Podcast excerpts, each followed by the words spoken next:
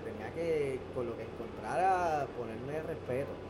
Eh, o sea, mi papá es una persona que este, Yo caí en cuenta cuando papi me dice, tú respetas más a la gente de afuera que a la gente de tu casa. mm, Ahí fue que yo dije, oh, espérate, espérate, Exacto, que papi pudiste entender, sí. Ahí yo caí, pero sí, ese primer año de universidad, fue bien, fue bien complejo bueno, para ti uno se cree que, Sí, que sí. tiene, Es que uno vive como uno en una el película, el exacto, rey del como en una mundo y yo soy que- grande. Exacto.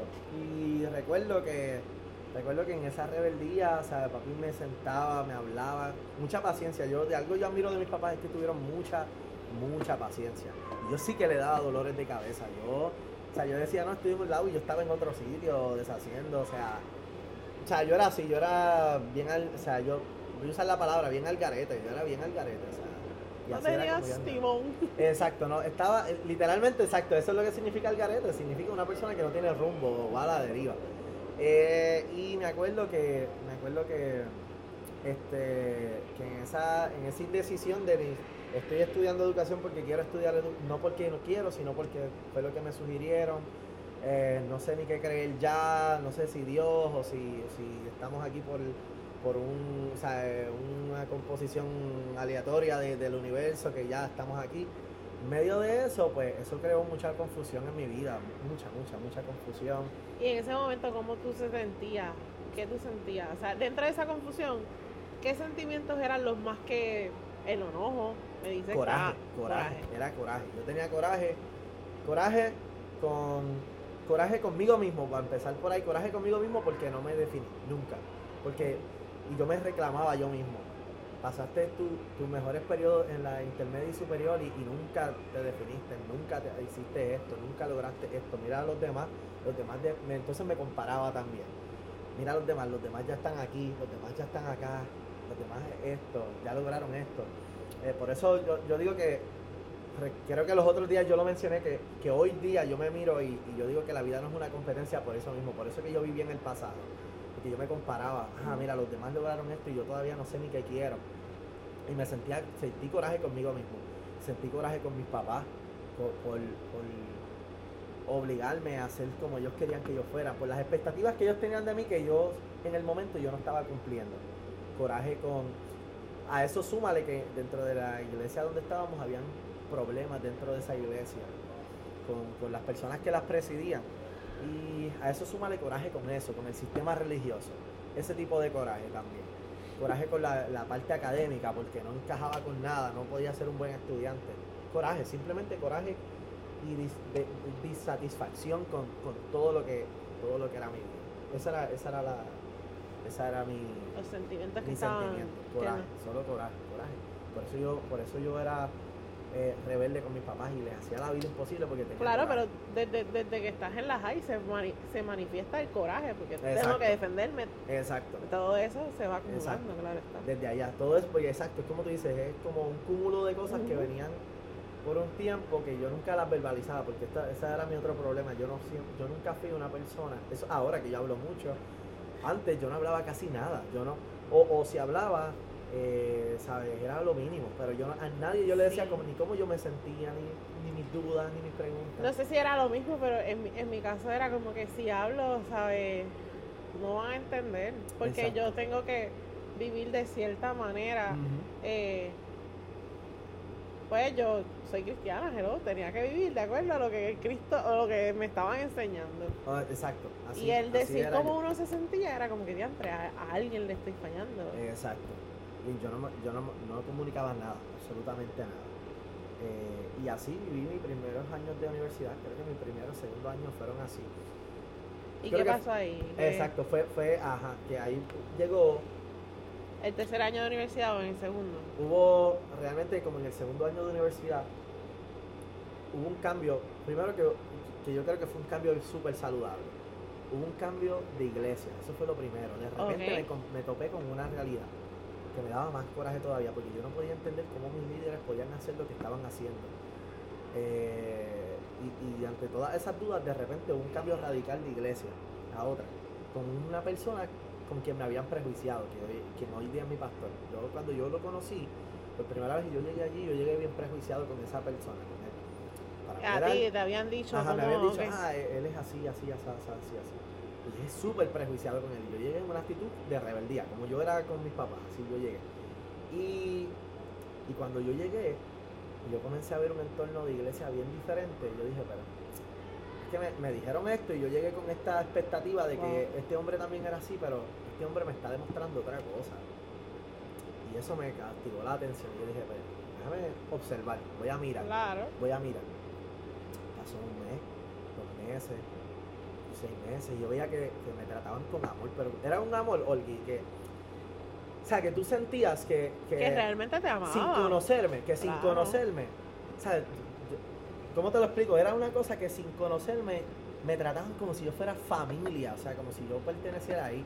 Algo que yo no tuve en mi otra iglesia, que aunque yo agradezco, sí, que me enseñaron quién era Dios, que aprendí ciertas cosas, pero no sentí nunca una experiencia de amor genuina. Cuando yo llegué Ah. ahí, para mí eso fue bien transformativo. y Yo dije, espérate, no todo el mundo es Y eso fue lo que, eso- o sea, te hizo eso quedarte. fue como una chispa. Eso fue. En inglés se le llama un watershed moment. Tú sabes, un watershed moment es un momento como el del apóstol Pablo. Que el apóstol Pablo de repente iba camino a Damasco y, Se y cayó. hubo un momento que lo transformó de vieja. Que no, una experiencia que realmente de ahí en adelante no fue la misma persona. Esa fue la experiencia para mí. Watershed moment, el momento de entender que no todo el mundo, no todo el que dice que es iglesia es iglesia. Y, y Lamentablemente. y, ajá, lamentablemente, pero, pero que aún a pesar de eso, hay gente que realmente ama a Dios y es fiel y, y- y es apasionado por Dios y, es gente misericordiosa, y gente de gracia, gente de mucha madurez. Y cuando yo vi eso, dije, espérate, pero es que esta persona no es como a mí me dijeron. Y, y esta congregación no es como a mí me la pintaron. Y poco a poco yo fui entendiendo qué realmente era ser cristiano, porque yo escuchaba Wow. yo prestaba atención, yo veía el ejemplo porque yo dije, fíjate, eso no es aquí nada más en la iglesia, cuando yo fui a la casa me trató así, es que cuando yo me lo encontré acá en la calle me trató así también. Y para mí eso fue súper, súper transformativo, man, bien transformativo. So, el amor plus acción. Exacto, el amor plus acción. Eh, ambas cosas fueron las que yo dije, Y obviamente la palabra, porque Exacto. la palabra está. y en medio de todas las dudas que ya yo tenía, que ya yo venía con la- con- desde la universidad arrastrando desde, desde hace mucho tiempo muchas cosas de, de mi identidad y, y de qué yo creía y qué yo no creía, yo de repente comenzaba a por eso yo digo, a mí me encanta que haya gente bien apasionada que modele la fe a, los jóvenes, porque eso transforma tanto la vida de una persona. eh, y, y yo siento que esa persona, quien hoy es mi pastor, fue bien clave en transformar mi mentalidad y el tipo de cristiano eh, que yo era al tipo de cristiano que soy hoy. Eh, y, y con esa demostración de amor, yo comencé a ver que, que aunque, aunque, había, aunque no toda la iglesia era color de rosas, pero había gente que de verdad era apasionada y amaba a Dios. Y poco a poco el amor, hecho, eh, lo dice la palabra y, y lo voy a citar, fuera. el amor echó fuera los temores que yo tenía, que ya yo arrastraba de otros, de, de, de- de las heridas de otras congregaciones, porque yo tuve que, bueno, no lo dije anteriormente, pero yo cuando, cuando estaba en la primera congregación, yo tuve, yo estuve como un año aguantando, ¿verdad? Que la persona que presidía predicaba, predicara desde el altar sobre mi papá directamente por el nombre, lo- lo- o sea, todas esas cosas hirientes a muchas. Yo vengo de una iglesia que me hirió mucho espiritualmente eh, y emocionalmente también. Y cuando yo llego a esta iglesia bien transformadora, que no es, no es- no- ¿sabes? No es una iglesia de números grandes, era una iglesia sencilla, pequeña, pero que el amor era bien grande, bien grande, bien grande. Y eso de repente me, me volcó patas para abajo, yo no sabía ni qué hacer con eso. Y ahora intentaba racionalizar, ok, ¿qué yo hago ahora con...? Porque antes yo podía justificar mi pecado, checate, antes yo podía justificar mi conducta porque tenía gente que no vivía lo que predicaban, como ejemplo. Yo decía, pues yo soy así porque esta gente también es así. Y yo no sé. Y mira, mira cómo Dios los usa. Ajá, mira. Exacto, ah, mira, ellos hablan en nombre de Dios y, y, y pues a mí no, pues yo soy así como yo soy porque esta gente también es así. Y, y no tenía, no tenía una manera de, de, o sea, yo justificaba todo lo que yo hacía, lo justificaba de esa manera. Si todo el mundo lo está haciendo y están chilling y Dios nunca los castiga, Dios nunca los, pues fíjate, pues yo también soy así. Pero cuando yo llego a esto, yo, yo digo, ¿y ahora qué yo hago con eso? Y ¿Qué voy a ahora, hacer con y ahora que yo hago, porque aquí de, verdad, aquí de verdad hay gente que en hecho y en palabra me están demostrando que aman a Dios. ¿Y cómo yo brego con eso? ¿Cómo yo lo racionalizo? ¿Cómo yo, yo hago sentido de eso? Eh, Y poco a poco yo, en medio de, todos los pensamientos de agnosticismo que yo tenía y, de ateísmo, pues yo dije, ok, pues voy a hacer lo siguiente, voy a intentar racionalizar, voy a intentar racio- racionalizarme otra vez al cristianismo, voy a intentar de buscar ahora, voy a trabajar en sentido contrario, ya estoy aquí, siento que tengo muchas dudas, no creo en esto, no creo en aquello, no creo, qué sé yo, no, no necesariamente creo que, pues, bueno, que Dios sea trino, o que, o que Dios exista, o que Dios, eh, que Dios eh, sea misericordioso si permite el mal, o que Dios sea omnipotente si, si no lo puede hacer. Pues, todas esas eh, todas esas ideas, yo dije, ok, pues vo- voy a intentar de, de, de ubicarme otra vez, voy a, voy a moverme otra vez, pero en sentido contrario. Yo salí del cristianismo, pero en términos de ideología, ¿no? Porque Claro. físicamente yo seguía yendo a la iglesia, pero en términos de ideología yo me había salido ya hace mucho tiempo. ¿Qué pasa? Me intenté volver a racionalizar de vuelta al cristianismo. Yo, ok, pues ahora voy a escuchar apologetas cristianos. ¿Qué me dicen? ¿Qué, ¿Cómo me explican? Y aunque eso me ayudó, en cierta forma me ayudó a volver a entender cómo de verdad funcionaba el cristianismo, ninguna de esas cosas, por más racionales que sean y lógicas, y ninguna de esos argumentos me lograron convencer tanto como el poder del amor, hermano. Eso Es que yo digo, lo estoy pensando, o sea, el Eso. amor no se raciona, Exacto, no, eso no exacto, ahí voy, ahí voy, porque yo decía al Señor, ¿cómo es posible? Ok, si, si yo estoy viendo esto en mi iglesia, ¿cómo es posible que entonces el pastor me dice que, que a pesar de mi rebeldía, Dios me ama y a pesar de mi rebeldía, ¿sabes? Dios me sigue mostrando paciencia, misericordia. ¿Cómo es posible si yo soy, si yo, si yo estoy al garete y yo no, yo no, ¿cómo, cómo racionalizo eso? Y fue esa medida grande de amor que, que, que, que Dios siempre ha manifestado la que me trajo de vuelta, me conquistó de vuelta, me enamoró, si lo podríamos poner en términos ¿verdad? románticos, Sí, tal vez. como dice Jeremías, fuiste Exacto, fuerte fui tú. seducido, exacto, y más fuiste tú que yo. Y esa experiencia, mano, está brutal porque, porque tú dices, eh, llega un momento Oli, que tú te desarmas y tú dices, ok, no voy a batallar. más. No, porque con- Ya, no contra puedo, eso, no puedo. ¿qué Yo- pasa? Que, ¿verdad? Uno viéndolo desde el punto de vista, no habíamos tenido, es la primera vez que te escucho hablar de esto. Tú estabas buscando amor. Exacto, exacto. Tú estabas buscando un, un grupo donde tú te sintieras aceptado. Exacto. Llega a esto. Eso es lo que tú estabas buscando. Exacto. Por, por eso toda mi lucha de identidad. Era Exacto. porque yo quería sentirme amado, valorado. ¿Sabes? Viviendo. Y, y no es que en casa no me demostraran amor, porque yo reconozco que mis papás han sido padres sumamente amorosos. Pero es. No sé si, si, me, si me dejo entender, es como una necesidad humana de buscar aceptación en algún lugar. ¿Tú Eh, sabes qué pasa? Yo, yo, ¿verdad? Porque es la realidad. Yo pienso que Dios nos puso en una comunidad. ujú, So, si estamos en una comunidad, no solamente la comunidad la compone papi y mami, Exacto. la compone otros factores que tienen que apoyarnos en, en- necesitamos amigos, necesitamos hermanos, necesitamos.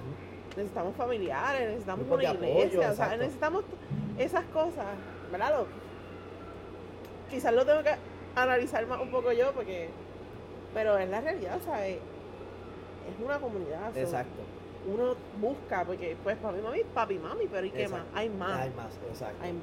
Y, y entonces, pues eso me desarmó. Esas demostraciones de amor, yo llegar y yo, uno, recuerdo, lo recuerdo como si fuera el mismo primer día que yo llegué a esa iglesia, no me conocía. Pero él, cuando se acabó el, el, el culto, el servicio ese día, él me sacó a una esquina y me abrazó, me dio un abrazo y que yo dije, ¿Te derritiste? Sí, me dijo, qué bueno que estás aquí, me encanta, mira, mi hijo está así.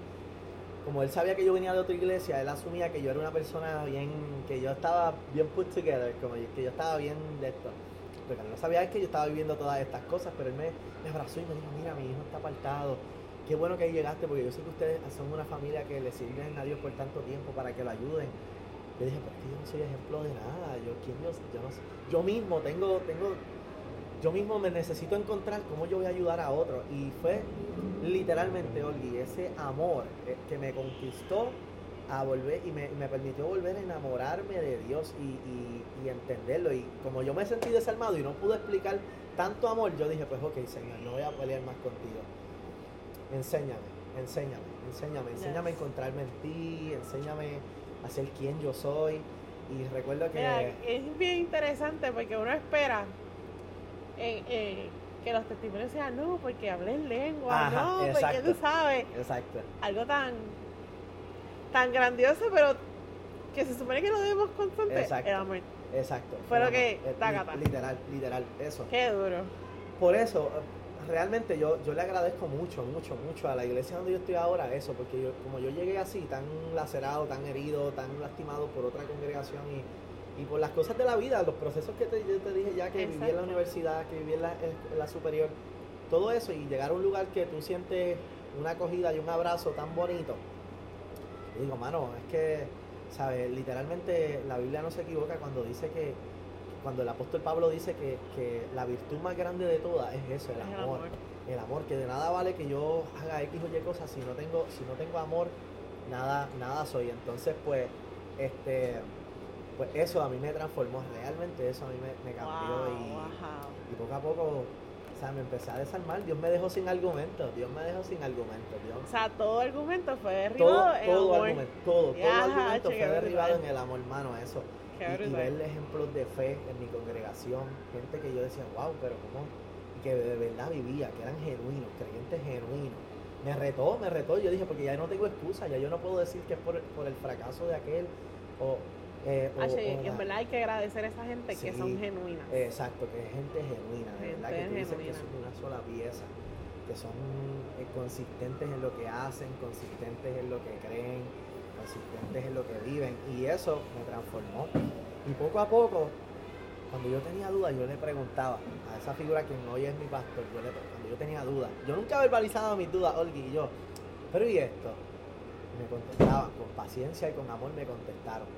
Y poco a poco yo fui dise- diseminando todas las preguntas en, eh, ¿cómo se dice? Tal vez puedo, podríamos usar la palabra como desembocando todas la- la- las dudas en, en gente que me podía contestar y que me aclaraban y, y- ni siquiera personalmente, en una prédica que me dice, ah, ya yo entiendo por qué esto es así, por qué yo es así, por qué aquello, pero realmente yo, si, si lo pudiera resumir todo, ¿qué, qué palabra resume el punto, como te dije ahorita, el punto watershed, el punto que me transformó fue eso, amor, literalmente amor, y suena- pues sonará cliché y sonará rehusado y todo, pero honestamente yo te puedo decir, eso me, me atrapó, me sacó de, la tinie- de las tinieblas de- del pensamiento. las- El amor, la, la, la- lo genuino, Exacto, lo, lo que viste es que eran gente Sí. reales, exacto. o sea, que eran lo mismo, que era lo que hablábamos ahorita, pieza.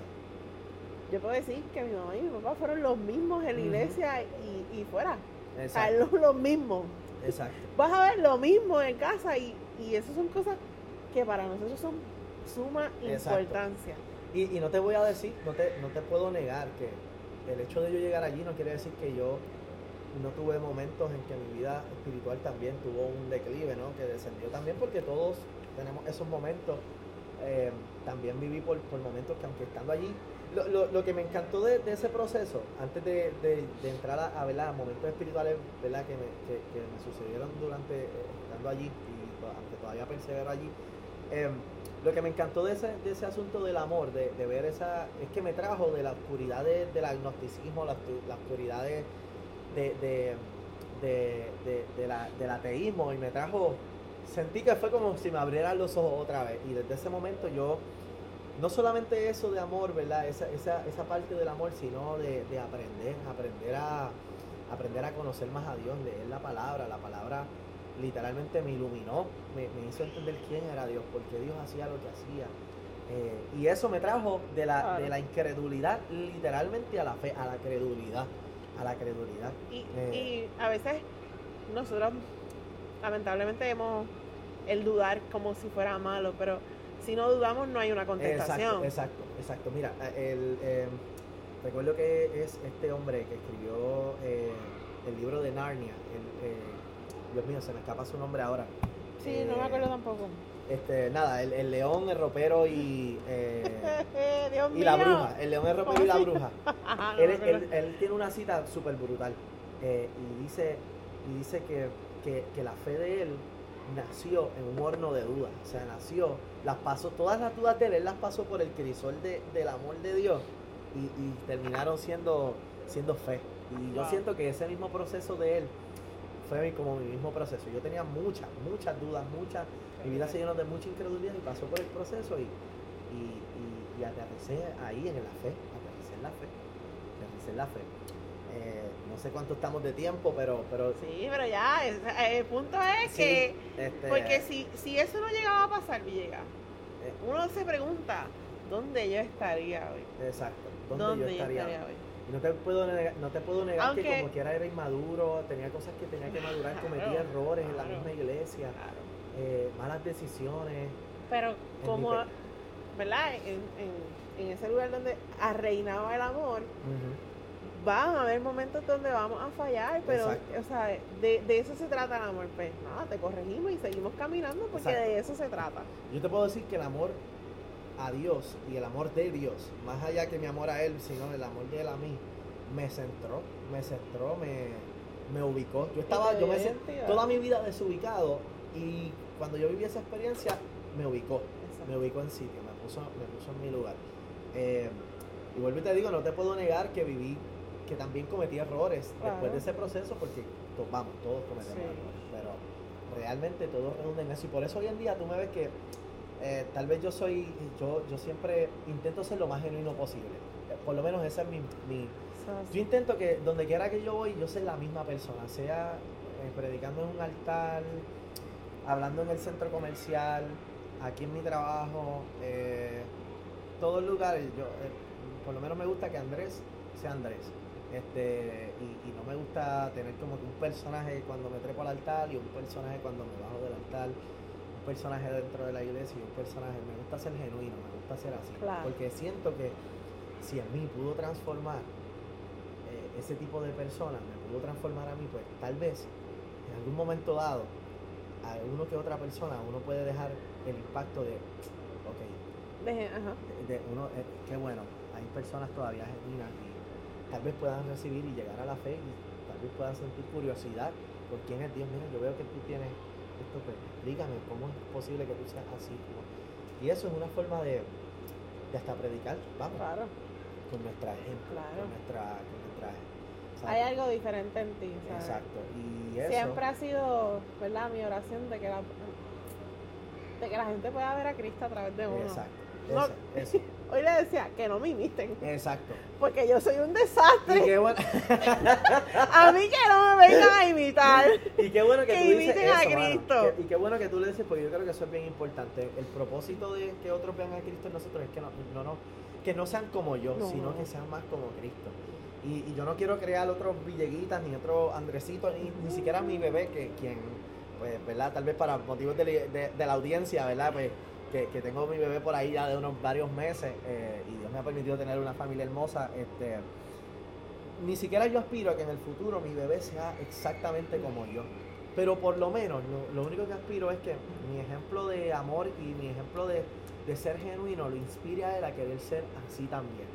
Eh, a- a- el día que, A que como Cristo. Exacto, no, Porque no es como no, Olga. no es como papá, hacer como Cristo, hacer No. como Cristo. Papá lo único que puede hacer es, y tal vez esto se puede extender a todos los padres que nos estén escuchando, todas las Claro. madres que nos estén escuchando, todos los hijos que nos estén escuchando, que, que el propósito no es que tú seas una copia exacta de, de tus padres, ni que, ni que usted como padre sea, eh, intente que sus hijos sean una copia exacta de usted, sino que que, que, que imitemos a Cristo, que, que si usted puede modelarle a Cristo, que sus hijos adopten a Cristo A de Cristo, usted. Eh, y que si usted como hijo quiere que sus papás también, porque se, hay, hay, Exacto, se puede dar hay viceversa. dinámicas familiares en que son los chicos los que sirven a Dios y tal vez papá o mamá no, pues que sea, que papá o mamá vea a Cristo en ti, no, no que te imite exactamente a ti. Creo que eso es un takeaway, Claro. una lección bien importante. Y es lo más, lo, lo que... Es que la gente vea a Cristo. Exacto. Y qué bueno que te presentaron a Cristo. Exacto. qué bueno que llegaste a ese lugar Exacto. y te presentaron lo que es Cristo, amor. Y verdad, porque Exacto. ¿sabes? Dios, Dios corrige, Dios Claro, ama, Dios claro, transforma. Exacto. O sea, eh, y, y es un Dios donde, mira, puedes conocer tus miedos. O sea, es- son muchas cosas, pero es un Dios que es sobre, sobre Exacto. todo poderoso, pero su amor es, es otra Eh, cosa. exacto, no, yo digo que o sea, el amor de Dios, por eso como bien, como bien a mí me gusta, o sea, yo soy una persona que me gusta la verdad, me gusta la justicia, me gu- todo eso, pero si algo yo me gusta también comunicar es que sobre todas las cosas Dios y, y sonará cliché, pero sobre todas las cosas Dios es amor y misericordia Y su misericordia significa que ayer, por causa de mis fragilidades, debilidades, fracasos y pecados, yo debía haber muerto, pero en su misericordia Dios me concede un nuevo día. Eh, en su misericordia Dios, o sea, Dios es bien paciente. Si hay algo que yo siempre oro, Elgui, públicamente y en privado, yo siempre lo digo, siempre que estoy en la iglesia y siempre que tomo una parte, es lo primero que digo. Yo le digo, Señor, gracias por la salvación de nuestras almas, el perdón de nuestros pecados y por tu gran paciencia. Siempre, y siempre le digo, Señor, gracias por tu paciencia, porque es que yo considero que Dios es tan paciente conmigo. Yo no soy fácil, o sea, se lo pueden preguntar a mi esposa, que la conozca. se lo pueden preguntar a Abigail, se lo La pueden voy- preguntar a Olga, se lo pueden preguntar al que me Ah, conozca. se lo pueden preguntar a los chicos eh, que, que me conocen en, en el lugar donde trabajo. Este, yo no soy fácil, pero es la paciencia de Dios la que yo digo que me, que me moldea todos los días, todos los días me moldea más, a- más, más al carácter de Dios. Y eso para mí ha sido bien Y, y transformador. una de las cosas que yo misma me digo y, y digo, y ese es mi punchline, como uno dice, no es que, no es que pro- o sea, prosigo a la meta, no es que lo he alcanzado, Ajá, porque no lo he alcanzado, Es porque, o sea, eh, trato, pero no, o sea, intento, pero eh, mi punto es llegar a la meta, Exacto, es la meta. Que- aunque sea arrastrar, pero llego. pero llegando. Porque tú sabes que el, el- la victoria no es, el de que, no, es, no es del que empieza corriendo bien, sino del que termina corriendo bien. Mucha gente ha empezado la- el camino de la fe y qué bueno, pero el propósito de correr en la vida cristiana no es empezar bien, es terminar bien. Que al final tú puedas decir como, como el apóstol Pablo, tú puedas decir, he peleado la buena batalla, he guardado la fe. Un hombre encarcelado, golpeado, insultado, náufrago, eh, finalmente en los últimos momentos de su vida decapitado, cualquiera en este tiempo diría, pues eso fue una vida de fracaso. Todo lo contrario, fue una vida de victoria, una vida de victoria, porque no solamente no se trató de que el apóstol Pablo empezara bien en aquel día en Damasco o de camino a Damasco, sino de que todo eso fue algo consistente que hasta el momento de su muerte tuvo Y que dijo, el morir es ganancia, el morir es ganancia. todo lo tengo por basura, exacto. Eso fue lo que dijo el apóstol Pablo. Erudito, conocedor, un hombre de, de experiencia en la ley, pero todo eso lo tuvo por basura por causa de Cristo. Y al final dijo eso. Para mí el vivir es Cristo, el morir es ganancia. De eso se trata. Y esa es la vida que yo intento vivir, una vida así, de una vida de, de genuini- eh, tal como el apóstol Pablo, lo más genuino posible. Exacto. Y le digo al Señor, Señor, si me hay un- una gota de hipocresía, exporla y ayúdame a deshacerme de mi, de mi hipocresía y de mi, y de mi, eh, y de mi mentira y, y- y con tu santidad limpia mi pecado. Enséñame a vivir una vida genuina. Eso es lo que le digo al Señor siempre. Bueno, Yes. ya se acabó lo que se daba. Estoy aquí, mira, procesando todo. Yes. ¿Sabes cómo el amor Yes. rompió las barreras? Amén. Y es- eso, eso está brutal. eso está brutal. Así que le damos gracias a Dios por la vida de Villegas, Amén. por la vida de, de Abigail, por la vida de, de Nene. Yes. Sabemos que yo soy de las que digo. se va a escuchar de Ville. Gloria a Dios, no, la verdad, gloria a Dios, gloria a Dios. Eh. Cosa que oigan y eso, gloria a Dios. Gloria a Dios. Siempre humilde, ¿vieron? ¿Vieron? Pero la realidad es que, eh, ¿verdad? Y, y cada día las personas que Dios ha puesto a mi alrededor me enseñan y él es uno de ellos. Así que, eh, nada. Espero que les guste, que hayan sido ministrados y que sobre toda cosa entiendan que el amor de Dios puede romper tus barreras, puede... no hay razón en ese amor porque realmente no lo merecemos. Simplemente no merecemos su amor. Y Él aún así decide darnos su amor, decide Yes. escogernos todos los días, mirarnos todos los días y, y hacer su plan y cumplir su plan a través de nuestra vida. Así que Dios les bendiga. Dios les bendiga familia, cuídense mucho.